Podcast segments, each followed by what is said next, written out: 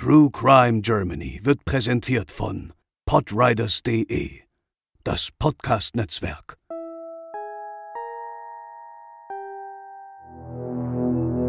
Das Frankfurt der 50er Jahre, eine Stadt nach dem Krieg, dessen Kontraste kaum stärker sein könnten. Trümmer und tausende zerstörte Existenzen prallen auf den Aufstieg der Stadt, auf das Wirtschaftswunder. In diese Stadt zog es Rosemarie Nitribit, die sich mit Prostitution in der Stadt schnell einen Namen machte, im guten und schlechten Sinne.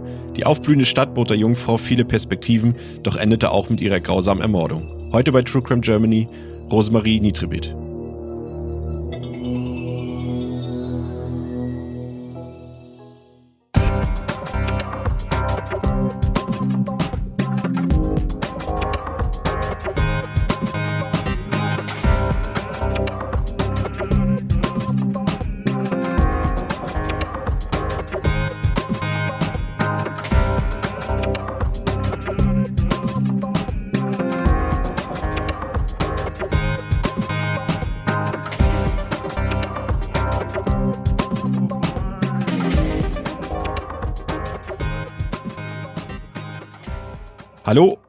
Herzlich willkommen zur 73. Episode von True Crime Germany. Ich bin der Chris und bei mir ist zum einen Lena. Moin. Und heute leider etwas leicht erkältet André.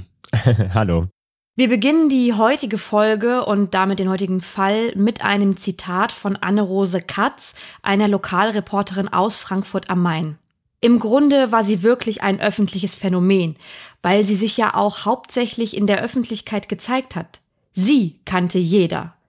Und zwar also wegen ihrer Aufmachung, wegen ihrer Stilisierung, wie sie diesen eher bescheidenen, mädchenhaften, dünnen Körper hergezeigt hat. Zitat Ende. Doch bevor alle sie kannten, sie ihren Stil so entwickelte und ihren Körper offen vor allem der Männerwelt zur Schau stellte, wuchs sie in ganz ärmlichen Verhältnissen in Düsseldorf auf. Die Rede ist von Rosalie Marie Auguste Nitribit, kurz Rosemarie. Sie war die älteste von drei Töchtern aus nicht ehelichen Verhältnissen. Ihre Mutter Marie Rosalie war zur Zeit von Rosemaries Geburt, dem 1. Februar 1933, gerade selbst einmal 18 Jahre alt und verdiente ihr Geld als Prostituierte. Kontakt zu ihrem Vater, einem einfachen Arbeiter aus Düsseldorf, hatte das junge Mädchen damals nicht. Unterhaltszahlungen an seine Tochter lehnte der Mann ebenfalls ab. Und so stand ihre noch sehr junge Mutter allein da und war mit der Situation, plötzlich die Verantwortung für ein Kind übernehmen zu müssen, völlig überfordert und außerdem auch ständig im Gefängnis, um Freiheitsstrafen zu verbüßen. Was genau sie begangen hat, das haben wir leider nicht herausgefunden. Daher entschied sie sich aber, Rosemarie einer Fürsorgeeinrichtung zu übergeben. Das geschah übrigens auch mit den anderen beiden Kindern, die die Mutter nach ihr zur Welt brachte. Um keines konnte sie sich persönlich kümmern, alle hatten unterschiedliche Väter, das Jugendamt schaltete sich schlussendlich ein und alle kamen ins Heim. Die Verhältnisse ihres Elternhauses, also besser gesagt ihrer Mutter und den beiden jüngeren Schwestern, war ärmlich. Ja, Rosemarie galt als schwer erziehbar und riss immer wieder aus den Heimen aus, weshalb man sich letztendlich dafür entschied, sie in eine Pflegefamilie unterzubringen, auch um ihr eine bessere Erziehung zu ermöglichen. So kam sie von dem Kinderheim in Eschweiler, in dem auch ihre jüngere Schwester Irmgard untergebracht war, nach Mending in der Eifel, einer Stadt im Landkreis Main-Koblenz in Rheinland-Pfalz. Zu der Zeit war sie zwischen vier und fünf Jahre alt, also noch wirklich sehr jung und musste schon so viele neue Gesichter sehen, statt in der mütterlichen Liebe zu Hause groß zu werden. Auf dem Dorf in der Eifel verbrachte sie anfangs ein ruhiges Leben und vor allem schien sie sich, anders als in den Heimen, gut zu integrieren. Das lag wohl unter anderem daran, dass ihre Pflegeeltern Niklaus und Anna-Maria Elsen unglaublich aufopfernd gegenüber ihren Zöglingen war. Hier spürte sie das erste Mal in ihrem Leben so etwas wie Geborgenheit. Rosemarie galt als fröhliches, aufgewecktes und lebhaftes Kind. Und das, obwohl auch Familie Elsen aufgrund des Krieges und der ärmlichen Verhältnissen litt. Es hätte eine vollkommene Kindheit mit Liebe und vielen Freundschaften aus dem Dorf werden können, wäre es nicht im Jahr 1944 zu einer verheerenden Sexualstraftat gekommen. Ein 18-jähriger Nachbarsjunge vergewaltigte Rosemarie im Alter von elf Jahren. Eine Gräueltat, welche für einen Bruch im Leben des jungen Mädchens sorgte und fortlaufend ihr Leben begleiten sollte. Die Straftat wurde totgeschwiegen, wurde nicht zur Anzeige gebracht und daher wurde er auch nie für seine Taten belangt, bevor er von der Wehrmacht eingezogen wurde. Das Dorf wusste über die Tat Bescheid, Doch man entschied sich lieber zu schweigen. Für Rosemarie änderte sich hingegen alles. Es fiel ihr schwerer, sich auf Freundschaften einzulassen, es entstanden keine intakten Beziehungen mehr zu ihrer Umwelt und der Sex nahm Einzug in ihr Leben. Zwei Jahre nach der Vergewaltigung freundete sie sich mit zwei Prostituierten an und begann selbst, nach Kriegsende, ihre Dienste französischen und amerikanischen Soldaten anzubieten. Ein kurzer Einwurf zum Thema sexueller Missbrauch an Kindern an der Stelle sowie deren potenzielle Auswirkungen auf das spätere Leben. Missbrauchte Kinder können Depressionen, Angststörungen, Störungen der allgemeinen Entwicklung, ein geringes Selbstwertgefühl sowie Verhaltensstörungen entwickeln. Psychische Auffälligkeiten können enthemmtes, triebhaftes Verhalten bei Kleinkindern mit ungewöhnlich aktivem Interesse an den eigenen Genitalien oder denen anderer Kinder sein, ebenso soziale und intime Distanzlosigkeit gegenüber fremden oder auch nicht altersgemäße sexuelle Aktivitäten mit Gleichaltrigen, exzessive Masturbation, spielerische Imitation und Nachvollziehen der Tat und so weiter. Ob es bei Rosemarie aufgrund der Vergewaltigung zu eben diesen Folgen führte, können wir jetzt natürlich nicht sagen, aber das Bild, welches sich aufzeigte, war absolut kein überraschendes. Ja, und für die BewohnerInnen des Dorfes jedoch war das eine Abart. Wie ihr euch jetzt sicher denken könnt, blieb dieses Umtreiben von ihr nicht lange unerkannt. Ihr sexuell auffälliges Verhalten sei verwahrlost. Der Pfarrer des Dorfes meldete es dem Jugendamt. In einem Brief schrieb er von sexuellen Ausschweifungen und dass sie sich wahllos mit Männern einlassen würde. Ein kurzer Ausschnitt aus dem Brief von damals. Die in dem Beschluss auf Einweisung in die vorläufige Fürsorgeerziehung angeführten Gründe, auf die hiermit verwiesen wird, sind durch das weitere Verhalten bestätigt worden. Trotz der guten Behandlung seitens der Pflegeeltern hat die Jugendliche ebenso wie ihre Mutter, deren Anschrift nicht bekannt ist, einen starken Hang zu geschlechtlichen Ausschweifungen gezeigt. Nicht nur, dass sie auch mit der ebenfalls auffälligen Nürnberg, Anmerkung, das ist vermutlich der Name der befreundeten Prostituierten, Streifzüge nach Bonn und Süddeutschland unternommen hat.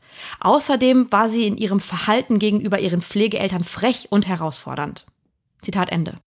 Ihr Verhalten galt als sittlich gefährdet. Und so ordnete am 22. August 1947 das Jugendamt eine Unterbringung in einem Fürsorgeheim an. Doch das war so ganz und gar nicht das, was Rosemarie wollte, und so riss sie auch in späteren Jahren immer wieder aus diesen Heimen aus bis sie sich kurz darauf nach Koblenz absetzte und dann nach Frankfurt am Main. Hier wiederholten sich die Ereignisse aus dem kleinen Dorf in der Eifel.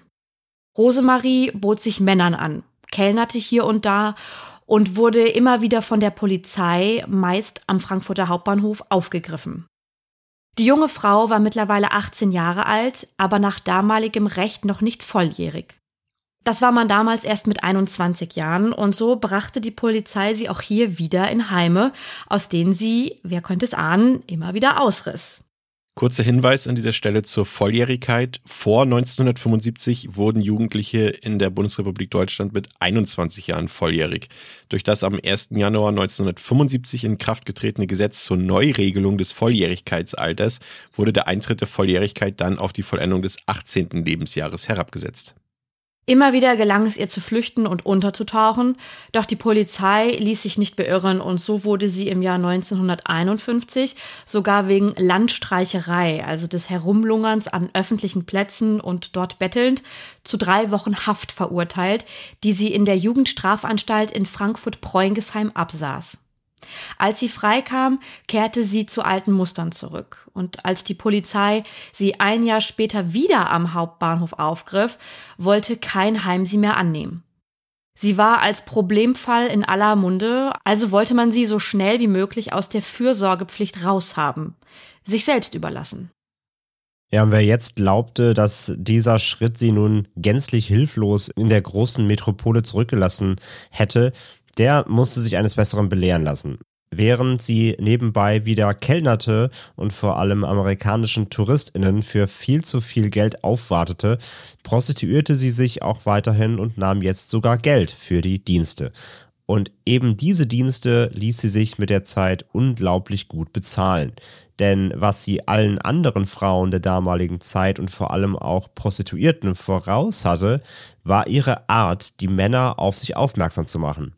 An diesem Punkt sollten wir einmal gemeinsam einen Blick auf das Frankfurt am Main der 50er Jahre werfen, um zu verstehen, was Rosemarie Nitribit im Laufe ihres Lebens dort in die edelsten Kreise der Gesellschaft bringen sollte. Ja, das Frankfurt der 50er Jahre war eine Stadt des Übergangs, könnte man sagen, und der harten Kontraste. Neben Neubauten lagen Trümmer, Tausende Menschen warteten auf die Zuteilung einer Wohnung, während das sogenannte Wirtschaftswunder von der Stadt Besitz ergriff und die provisorischen Verkaufsstände auf der Zeil den großen Einkaufszentren wichen. HörerInnen aus der Umgebung haben jetzt vielleicht schon das äh, große Zentrum zwischen Hauptwache und Konstabler Wache im Kopf, neben dem Steigenberger Frankfurter Hof, direkt neben dem Commerzbank Tower. Ilse Roman, ehemalige Sekretärin des leitenden Kriminaldirektors, beschrieb es wie folgt. Das war eine Zeit des Aufbruchs. Wir haben alle aufgelebt. Man hat gemerkt, das Wirtschaftswunder, was damals noch gar nicht Wirtschaftswunder hieß, das machte sich breit. Man hatte so viel Hoffnung gehabt und besonders wir Jugendlichen, wir waren ja die Kriegskinder von damals. Frankfurt hatte also was zu bieten, versprach vielen Menschen aufgrund der amerikanischen Besetzung den American Way of Life, der das Alltägliche geprägt hatte durch Musik, Mode, Konsum und auch Film. Es wurde Platz für motorisierten Verkehr gemacht, kleine Straßen und Gassen verschwanden und entstanden große breite Wege, Parkhäuser wurden errichtet, Verkehrsachsen gebaut. Das zerstörte Zentrum sollte in neuem Gewand wieder erstrahlen. So frei sich die Stadt damals entwickelte, so beengt waren hingegen die Frauen in ihren Rollen nach Kriegsende. Hatten sie das Glück und ihre Männer kamen zurück nach Hause, fielen sie wieder zurück in das Muster Hausfrau, Kindererziehung dem Ehemann untergeordnet, rechtlich und finanziell. Aus einer Werbung von damals hieß es, eine Frau hat zwei Lebensfragen. Was soll ich anziehen und was soll ich kochen? Ja, und das fasst die Situation sicherlich gut genug zusammen. Zu diesen untergeordneten und hausfraulichen Tätigkeiten fühlte sich Rosemarie Nitribit allerdings nicht berufen. Sie merkte schnell, wo das Geld saß und wie sie es am besten bekommen konnte. Sie war hübsch, kleidete sich mit dem immer mehr werdenden Geld entsprechend edel und vor allem war sie eines, provokativ. Sie sprach die Männer direkt aus ihren Autos an und gewann ihre Gunst. Das war nicht üblich, denn normalerweise wurden die Frauen eben angesprochen, wenn ein Mann sie für wertvoll genug für eine Nacht hielt. Rosemarie nahm sich, was sie wollte, und das mit Erfolg. In der lebendigen Stadt voller Subkulturen und Schwarzmärkte, die um sie herum wuchsen, tummelte sie sich auch im Nachtleben und den diversen Treffpunkten der Jugendlichen. Das Café Rumpelmeier war dabei ein fester wiederkehrender Ort in ihrem Leben und den Mädchen und Frauen, die sie nur bewundern oder neidisch zu ihr rüberblicken konnten. Das wachsende Rotlichtviertel der Stadt wurde ebenso wie die Prostituierten nach und nach unter den Zuhältern aufgeteilt, die in die Stadt schwärmten. Doch Rosemarie war unabhängig von diesem System. Sie brauchte keine Zuhälter, keine Freudenhäuser, nur sich und ihr Selbstbewusstsein, mit dem sie die Männer buchstäblich verzauberte. Sie lebte das absolute Tabuleben einer damaligen Frau, die die männliche, autoritäre Perspektive ausblenden konnte. Und sie nannte sich fortan gerne Rebecca, nicht ganz ohne Grund, denn auch damit wollte sie für Erregung sorgen. Denn der Name kommt aus dem Hebräischen und war damals als Frauenname von Juden bekannt. Sich kurz nach dem Ende des Zweiten Weltkrieges den Spitznamen Rebecca zu geben, war waghalsig und aufregend zugleich.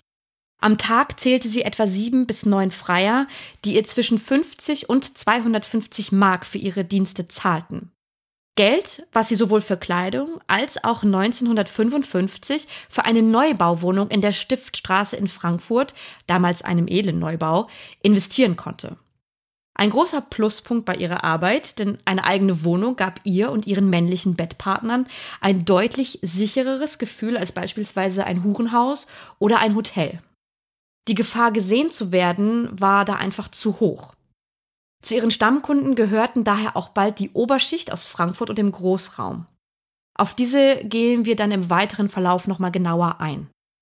Die Stiftstraße liegt parallel zur großen Eschenheimer Straße, der heutigen Shoppingmeile der Stadt. Ihre Wohnung hatte einen für ihre Zeit fast unbezahlbaren Luxus aufzuweisen. Ein Fahrstuhl im Hausflur, eine Fußbodenheizung in der Wohnung. Doch diese Unterkunft war nicht das einzige Luxusgut, welches sie sich für sich und ihr Image gönnte. Hinzu kam auch ein Mercedes 190 SL in Schwarz mit roten Ledersitzen und ein kleiner weißer Pudel namens Joey. Beides rundete ihr Image einer Edelprostituierten oder Mannequin, wie sie sich mittlerweile lieber nannte, weiter ab. Ein Mannequin ist So etwas wie ein Model, eine Modepuppe, die durch ihren Look auffallen möchte und daher auch offen in edlen und teuren Kleidungsstücken durch die Gegend flanierte, sich auf Fotos ablichten ließ. Fotos spielten in ihrer aufreizenden Person eine ganz besondere Rolle. Nach ihrem Tod fand man in der Wohnung unzählige Aktfotos von ihr, da sie es liebte, sich vor oder während dem Sex von den Kunden fotografieren zu lassen. Sex war für sie nicht beschämt und das drückte sie damit nochmal deutlich aus.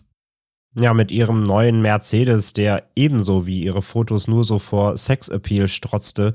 Und natürlich Pudel Joey stellte sie sich mit Vorliebe vor den Frankfurter Hof. Ein nobles Hotel, in dem die prominente und reiche Gesellschaft Frankfurts abstieg.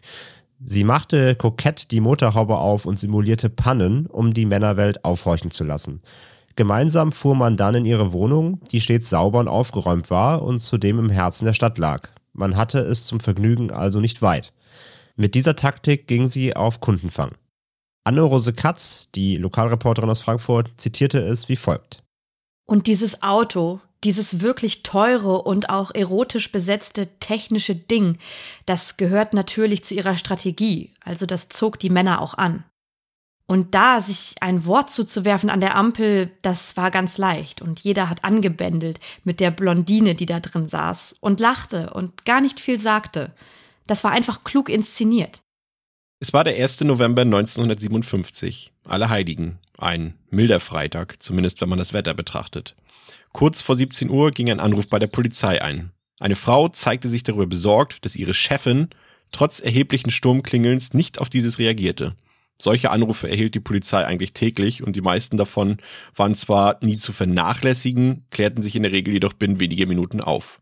Weshalb auch hier erst 40 Minuten später eine Streife vor der Stiftstraße 36 Halt machte. Ganz so einfach war die Situation hier jedoch nicht. Es gab schon einige Gründe für die Aufregung der Frau am Telefon. So standen Brötchenlieferungen der vergangenen Tage unberührt vor der Tür ihrer Chefin. Außerdem bellte der Hund ununterbrochen. Das hieß, jemand war anwesend denn Hund und Besitzerin waren in diesem Fall stets unzertrennlich. Jedenfalls kam die Polizei dann und stand vor der verschlossenen Tür. Auch sie versuchte es zunächst mit Klingeln, doch es kam wieder keine Reaktion. Ein Schlosser wurde herbeigerufen, der die Tür dann öffnete. Sofort bemerkten die Anwesenden den bestialischen Geruch. Fäulnis, Verwesung. So unangenehm, dass die Polizei die Räumlichkeiten der Wohnung nicht ohne Mund- und Nasenbedeckung betreten konnte. Und da lag sie, die Leiche von Rosemarie Nitribit. Am Hinterkopf hatte sie eine Platzwunde. Die Fußbodenheizung war komplett aufgedreht, weshalb der Verwesungsprozess der Leiche bereits in vollem Gang war. Kurze Zeit später erreichte auch die Kripo den Tatort und damit begann das, was man an mangelhafter Polizeiarbeit wohl kaum noch hätte über oder besser gesagt unterbieten können. Erste Amtshandlung war die Lüftung der Wohnung. Schwer zu sagen, ob das noch fahrlässig oder vorsätzlich war, aber dadurch war die genaue Feststellung des Todeszeitpunktes und der Tatzeit später unmöglich, da man zuvor nicht die Temperatur gemessen hatte. Innerhalb kürzester Zeit waren um die 27 Ermittlerinnen vor Ort und legten ihre Klamotten ab, rannten durch alle Räume und berührten Gegenstände, und das bevor die Spurensicherung auch nur angefangen hatte, ihrer Arbeit nachzugehen. Allen war klar, wer hier das Opfer war und wie stadtbekannt es war. Später gab man bekannt, man hätte den Hut des Täters am Tatort gefunden. Es stellte sich jedoch einige Zeit später heraus, dass ein Ermittler seine Kopfbedeckung dort liegen lassen hatte. Doch bei dieser Panne blieb es nicht. Kripo-Abteilungsleiter Helmut Konrad, übrigens der mit dem vergessenen Hut, sah im Schlafzimmer der Ermordeten das gerahmte Porträt eines bekannten Großindustriellen, der später nochmal relevant werden sollte. Des Weiteren fand man Dokumente und Fotos, die Nitribits Kontakt zu anderen wichtigen Leuten und Prominenten belegten. Diese wurden alle schleunigst vom Tatort entfernt. Einfach so, Hauptsache, die sich bereits auf dem Weg befindende Presse würde keinen Wind davon bekommen. Außerdem ließ man die Vertraute Rosmaries an den Tatort. Diese vernaschte dort genüsslich die Brötchen, die vor der Haustür lagen und damit eventuell auch wichtige Beweismittel waren. Die Presse durfte letztlich dann doch an den Tatort. Vermutlich wurden so weitere Spuren und Beweise verwischt und vernichtet. Sowohl JournalistInnen als auch ErmittlerInnen rauchten am Tatort und warfen die übrig gebliebenen Kippenstummel aus dem Fenster. Man hätte auf dem Boden eventuell auch Kippen des Täters finden können, das war nun quasi aber unmöglich. Man musste später mühsam ermitteln, wer welche Zigarettensorte konsumiert hatte. Aufgrund der Brisanz des Falls waren schnell hochrangige Mitglieder des Polizeiapparats vor Ort, beispielsweise der Vizepräsident und der Polizeiarzt. Großartig verwertbare Spuren ließen sich dementsprechend nicht mehr am vermeintlichen Tatort finden. Die Gerichtsmedizin stellte später fest, dass Nitribit hinterrücks erwürgt worden war. Eine Rekonstruktion ergab folgenden potenziellen Tatergang. Es gab einen Streit zwischen Täter und Opfer, woraufhin Nitribit mit einem durchsichtigen Aschenbecher erschlagen wurde. Diesen Aschenbecher fand man blutbeschmiert auf dem Boden ihrer Wohnung. Doch Nitribit war zu diesem Zeitpunkt noch nicht tot. Im Gegenteil, sie muss versucht haben, das Telefon zu erreichen. Doch der Täter hielt sie davon ab. Es folgte ein weiterer Kampf, ehe die Frau dann erwürgt wurde. Die Polizei erklärte schließlich den Abend des 29. Oktober für den Tattag, unter anderem aufgrund der Kratzspuren des eingesperrten Hundes an der Tür. Ein Sexualmord wurde zügig ausgeschlossen, da die Leiche vollständig bekleidet aufgefunden wurde. Dokumente in der Wohnung zeichneten eher das Bild eines Raubmordes. Wie wir bereits wissen, hatte Rosemarie gutes Geld verdient. Allein in den vergangenen Monaten vor ihrem Mord des Jahres 1957 waren es schätzungsweise über 80.000 D-Mark. Ein Bankkonto hatte sie nicht, weshalb stets sehr viel Bargeld in ihrer Wohnung war. Laut der besorgten Mitarbeiterin und Vertrauten von Rosemarie hatte es am Tattag um die 20.000 D-Mark sein müssen. Die Polizei konnte jedoch nur ein Zwanzigstel der Summe finden. Doch auch ein Tonband, welches sich in ihrer Wohnung befand, wurde schnell von den Ermittelnden als Tatmotiv erkannt. Könnte sie aktiv ihre Freier abhören und diese gezielt ausspionieren? Die letzte Aufnahme auf ihrem Tonband beinhaltete ein Gespräch zwischen ihr und einem Besucher, der offensichtlich nicht wusste, dass das Band läuft. Darauf hörte man Lassen Sie mich in Ruhe. Lassen Sie mich sofort in Ruhe. Dann endete die Aufnahme mit einem Knacken, dazu später mehr. Es stellte sich nun zunächst die Frage nach dem letzten Kunden von Nitribit. Dieser hätte der Schlüssel zur Lösung des Kriminalfalls sein können. In den Unterlagen des Opfers ließen sich zahlreiche Namen bekannter Persönlichkeiten finden. Darunter der Großindustrielle Harald Quandt, der später bei einem mysteriösen Flugzeugunglück ums Leben kam. Er war der Sohn der Industriellen Günter Quandt und Magda Behrendt, die wiederum in zweiter Ehe mit Josef Goebbels verheiratet war. Auf seinen exklusiven Partys mit der High Society war auch Rosemarie Nitribit eine gern gesehene Gästin der perfekte Ort, um weitere Kontakte zu potenziellen Freiern zu knüpfen und ihre charmant kokette Art auffallen zu lassen. Oder Playboy-Prototyp Gründer Sachs, der später mit Schauspielstar Brigitte Bardot verheiratet war. Auch sein Bruder Ernst Wilhelm fand sich auf Listen wieder. Aber das waren längst nicht alle Namen, dazu gleich und später mehr.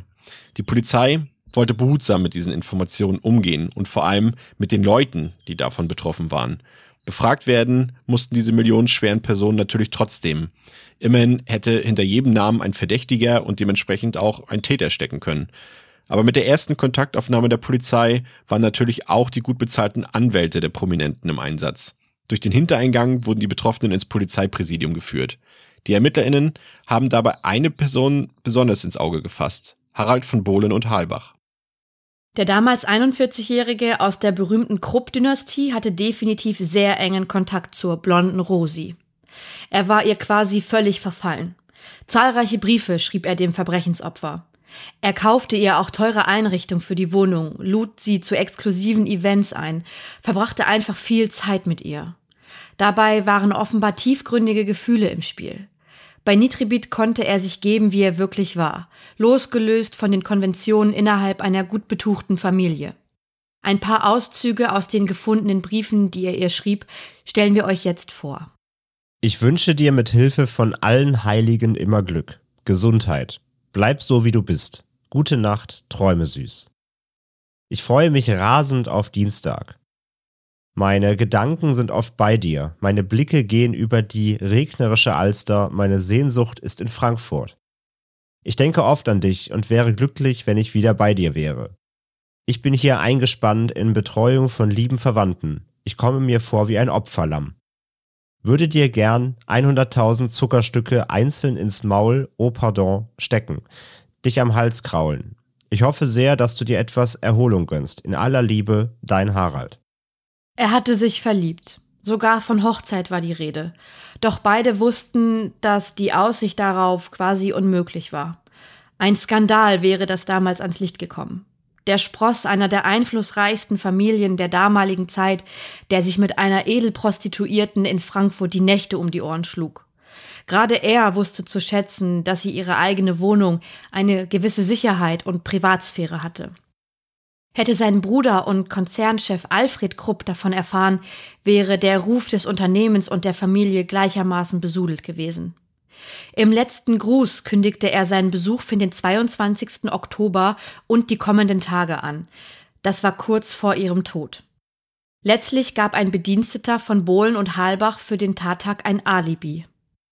Selbiges bekamen auch die anderen Männer von den Listen von hier und dort.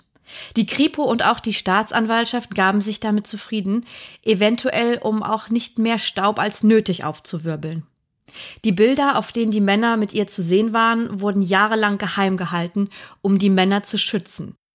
Für den Tattag abseits der eigentlichen Tat wurde dann letztlich folgendes Bild rekonstruiert. Gegen 13 Uhr traf ein enger Vertrauter von Rosemarie bei ihr ein. Das war Heinz Pohlmann, auf den wir später noch genauer eingehen werden.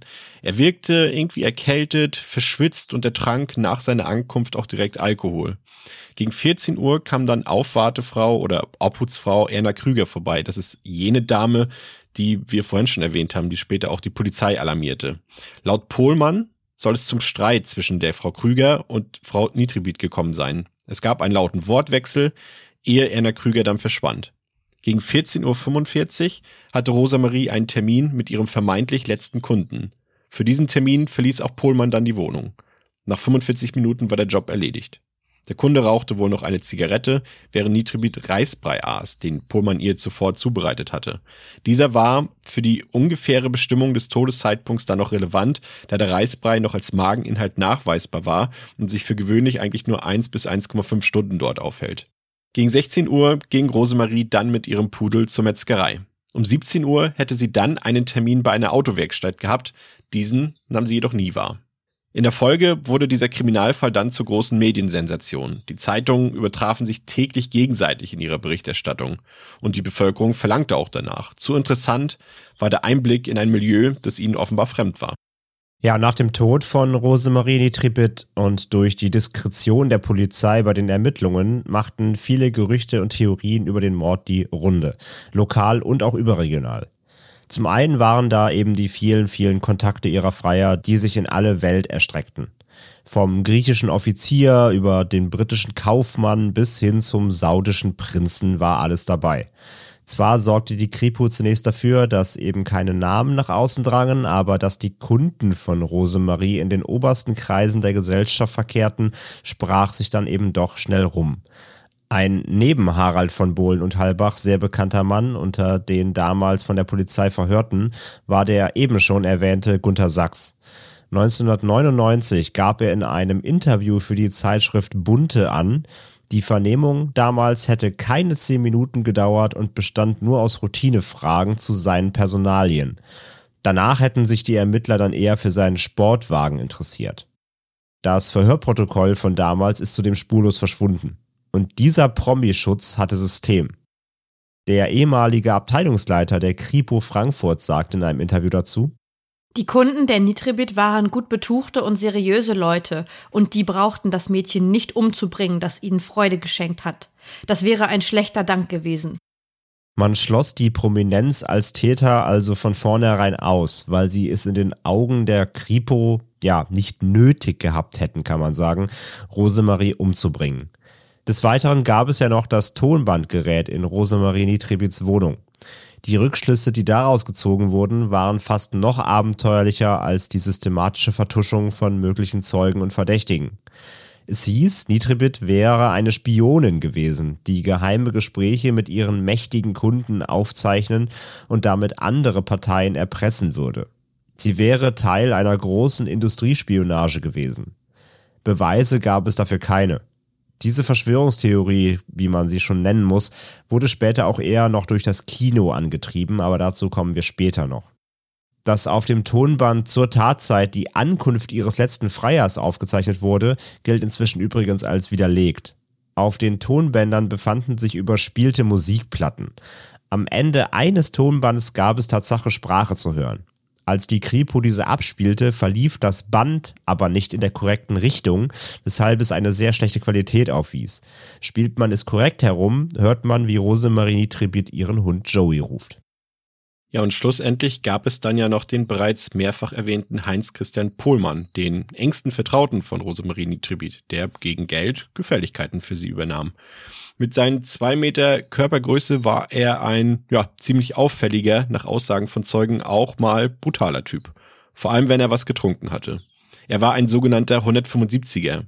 Ein Homosexueller, was zur damaligen Zeit noch laut Paragraph 175 unter Strafe gestellt wurde.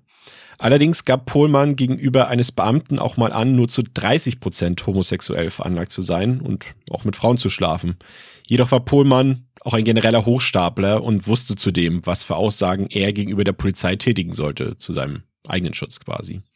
Ein Freier von Rosemarie war er jedoch nicht. Der 34-Jährige führte eine freundschaftliche Beziehung zu ihr. Er reparierte ihr Auto, führte Pudel Joey regelmäßig aus und hatte des Öfteren das Kochen in der Wohnung übernommen. Besonders gut, das wissen wir bereits, konnte er Reisbrei zubereiten. Das war ja auch wie erwähnt das letzte Gericht, was dort zubereitet wurde, denn die Reste davon standen noch auf dem Herd und wurden ja auch im Magen der Toten aufgefunden, als die Polizei sie in ihrer Wohnung fand. In der Küche saß er, wenn sie einen Freier hatte, der ihr zum Beispiel nicht ganz geheuer war. Er passte also in etwa wie ein stiller Wächter auf sie auf. Auch hatte er ein Faible für Autos, verdiente aber nicht beim Ansatz so viel wie Rosemarie und konnte daher auch keine großen Sprünge in etwa Richtung eines Mercedes machen. Doch auch er genoss ihre Gegenwart, wenn auch nicht im sexuellen Sinne. Aber viel wichtiger für den Mordfall Nitribit ist aber, dass Pohlmann, wie bereits erwähnt, stets in akuter Geldnot war. Über 21.000 Mark Schulden soll er angehäuft haben, während er zeitgleich aber einen Lifestyle der Oberschicht vorlebte. Nur eben ohne die Mittel dafür zu haben. Durch mehrfache Vorstrafen stand er mit seinen hohen Schulden stets mit einem Bein im Gefängnis. Eine weitere Anklage durch einen Gläubiger hätte er sich wortwörtlich nicht leisten können. Und jetzt passt auf. Kurz nach dem Tod von Rosemarie Nitribit tilgte Pohlmann einen Großteil seiner Schulden urplötzlich aus dem Nichts. Rund 18.000 Mark. Und wenn wir uns erinnern, diese Summe deckte sich ungefähr mit jener, die vermutlich in Rosemaries Wohnung fehlte. Das rückte ihn letztendlich voll ins Visier der Ermittlungen. Laut seinen Aussagen stammte das Geld von einer vermögenden Tante. Dann sagte er wiederum, er hätte Ersparnisse gehabt, die aber seinen Gläubigern verschwiegen hätte. Zusammen mit der Tatsache, dass Pohlmann am Nachmittag vor Rosemaries Tod noch bei ihr war, reichte dies aus, um ihn zum Hauptverdächtigen zu machen. Denn für die vermutete Todeszeit von Rosemarie hatte er kein wasserdichtes Alibi. Er kam also in Untersuchungshaft. Weitere belastende Details waren eine verschwundene Hose, die er am Tattag getragen haben sollte. Die tauchte dann später wieder auf. Auf ihr befanden sich getrocknete Flecken, vielleicht Blut von Rosemarie. Außerdem fielen Freunden von Pohlmann ein Kratzer an seinem Mund auf und dass er am Abend des Tattages schweißgebadet gewesen sein soll. Ein Zeuge will Pohlmann auch vom Tatort mit dem Auto wegfahren sehen haben. Noch in der Haft begann er als Autor für das Magazin Quick zu schreiben und veröffentlichte dort die Reihe Quick sucht den Mörder der Nitribit. Doch bereits nach acht Folgen wurde die Reihe gestoppt und zwar durch ein unmoralisches Angebot aus der Krupp-Familie. Die bot Pohlmann nämlich 250.000 Mark für die Inhalte. Pohlmann, der inzwischen wieder aus der U-Haft entlassen wurde, sagte zu, kassierte letztendlich aber nur 50.000 Mark. Doch die Krupp-Familie hatte, was sie wollte. Ihr Name tauchte im Zusammenhang mit dem Fall Nitribit nicht in der Klatschpresse auf. Harald von Bohlen und Halbach bestätigte dieses Vorgehen damals dem Frankfurter Oberstaatsanwalt Heinz Wolf. Der wiederum war zuvor einer der Anwälte von Familie Krupp während den Nürnberger Prozessen. Ein weiterer Verdächtiger im Fall war Rolf Endler, so zumindest der Name in Rosemaries Aufzeichnung. Im Vergleich zu den anderen Namen eher ein No-Name. Dieser war ein Lebensmittelhändler aus München, also zumindest ein Rudolf Endler, der sich dort auffinden ließ. Ein Jahr nach der Tat dachte man, die Lösung des Verbrechens endlich gefunden zu haben. Sieben Wochen lang wurde er verfolgt, beschuldigt und belogen von der Polizei. Er stand als letzter Besucher im Kalender von Rosemarie. Jedoch war er nicht wirklich tatsächlich der letzte Besucher. Von diesem hatte die Polizei längst abgelassen, da er keine Geldsorgen hatte und somit angeblich auch kein Motiv. Und natürlich war auch Endler unschuldig. Und er wurde letztlich auch entlassen aus der Untersuchungshaft. Trotzdem mit Folgen für ihn. Denn zwölf Stunden später starb Endler mit 57 Jahren an einem Herzinfarkt. All diese Umstände um verschwundene Beweismittel, Verhörprotokolle, angebliche Spionage, Vertuschungen und Verwicklungen sorgen bis heute dafür, dass sich um den Fall Nitribit viele Gerüchte und Mythen ranken. Ja, und fast drei Jahre nach dem Mord an Rosemarie de Trippet kam es am 20. Juni 1960 dann schließlich doch noch zum Prozessauftakt gegen Heinz Pohlmann, der für die Kripo zu diesem Zeitpunkt immer noch der Hauptverdächtige war. Die Anklage war Raubmord. Das Motiv hätte zu den Geldsorgen von Pohlmann gepasst. Der Prozess war ein Medienereignis und lockte reichlich Presse an. Das Schwurgericht überprüfte während des fast einen Monat andauernden Prozesses alle Indizien, Aussagen und Beweismittel. Auch der Tattag wurde erneut rekonstruiert, wie wir es eben auch schon geschildert haben. Verteidigt wurde Pullmann von Alfred Seidel, dem späteren bayerischen Innenminister. Der ausschlaggebende Beweis, nämlich dass Rosemarie um 17 Uhr nicht zu ihrem Termin in der Autowerkstatt erschienen war und demnach vor 17 Uhr schon tot gewesen sein muss, wurde durch zwei Zeuginnen gekippt. Eine Verkäuferin aus der Metzgerei Mathieu, unweit entfernt von Rosemaries Wohnung, sagte aus, das Opfer hätte am Nachmittag des Tattages noch ein Pfund Kalbsleber bei ihr gekauft. Das war etwa gegen 16.30 Uhr.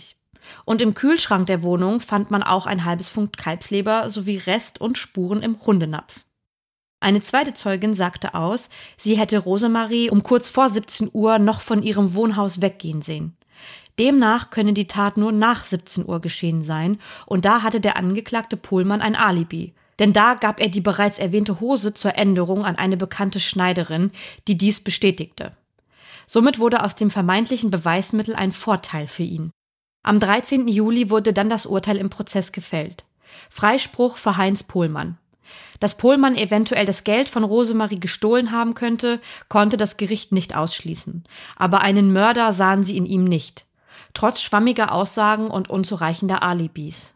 Für die Kripo Frankfurt war das ein tiefer Schlag, denn dort war man von der Schuld Pohlmanns überzeugt.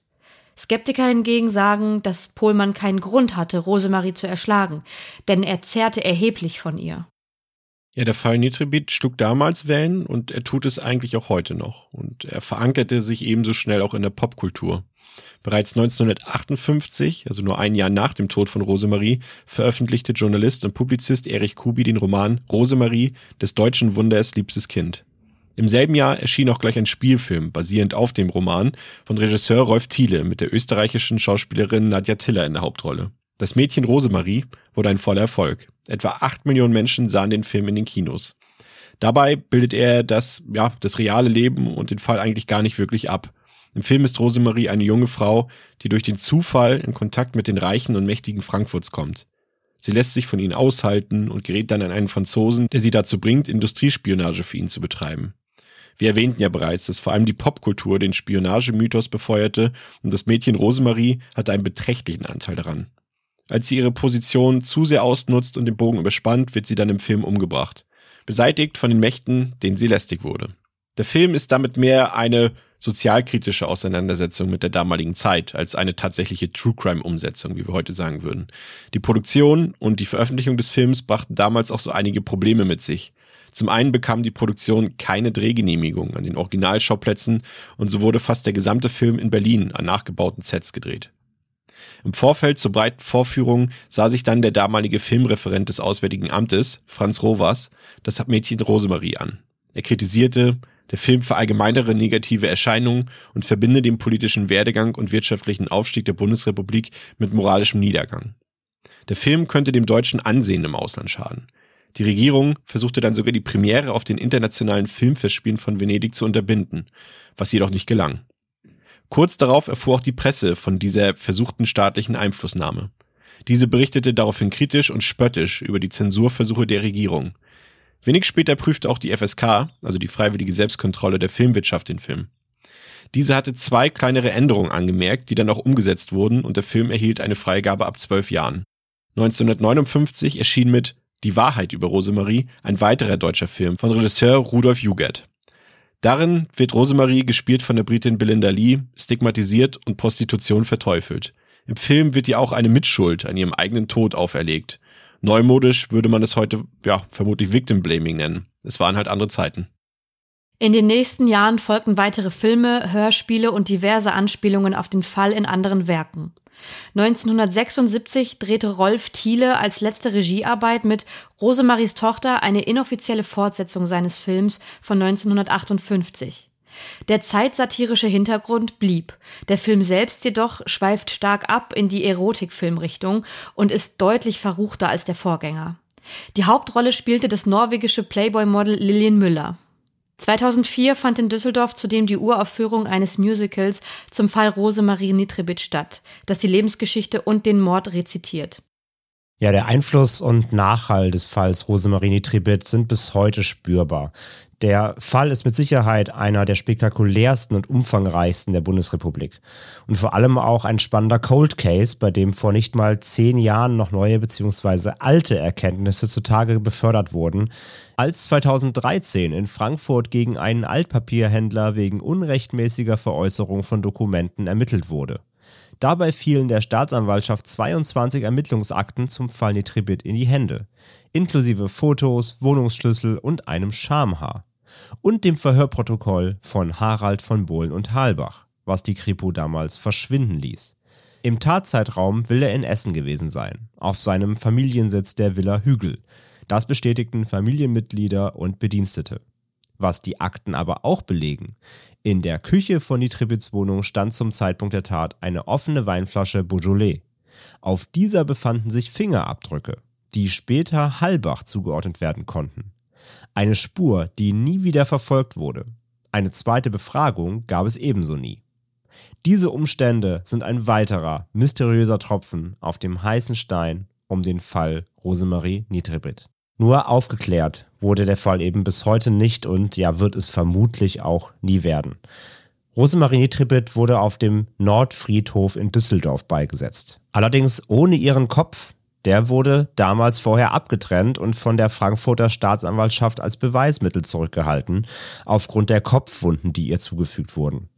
Später wurde der Schädel dann der Frankfurter Polizei als Lehrmittel übergeben und im Kriminalmuseum Frankfurt ausgestellt. Erst im Dezember 2007, also 50 Jahre nach der Tat, wurde der Schädel letztendlich freigegeben. Am 10. Februar 2008 wurde er dann ihrem Grab auf dem Nordfriedhof beigegeben. Ja, das soll es für heute gewesen sein bei True Crime Germany. Vielen Dank, dass ihr wieder zugehört habt. Vielen Dank für euer Feedback zu den letzten Folgen. Wir hoffen, dass ihr auch beim nächsten Mal wieder dabei seid am zweiten Sonntag im Mai, würde ich sagen, André, oder? Gut drum gekommen. Ja, am 8. geht's weiter mit unserer nächsten Folge, korrekt. Und zudem noch die Formalitäten, wenn ihr uns bei Spotify, iTunes oder einem der großen Anbieter hört, wäre es toll, wenn ihr uns dort bewerten könntet. Ja, lasst uns eine Sternebewertung da, wenn ihr unseren Podcast gerne hört. Die fünf Sterne nehmen wir gerne mit. Wenn es weniger sind, auch in Ordnung. Zudem, wenn ihr über Spotify hört, aktiviert gerne die Glocke, dann verpasst ihr keine Folge mehr und werdet automatisch benachrichtigt, wenn eine neue Folge True Crime Germany erscheint. Und zudem folgt uns gerne auf Social Media, Instagram, Twitter, Facebook und äh, joint auch gerne unserer Facebook-Gruppe True Crime Germany Community. Dort können wir uns auch gerne austauschen. Wenn ihr direkte Anfragen an uns habt oder Vorschläge für Themen, schreibt uns doch gerne E-Mail an post at truecrimegermany.de. Sehr gut. Bis dahin, bleibt sicher. Macht's gut. Ciao. Ciao, macht's gut.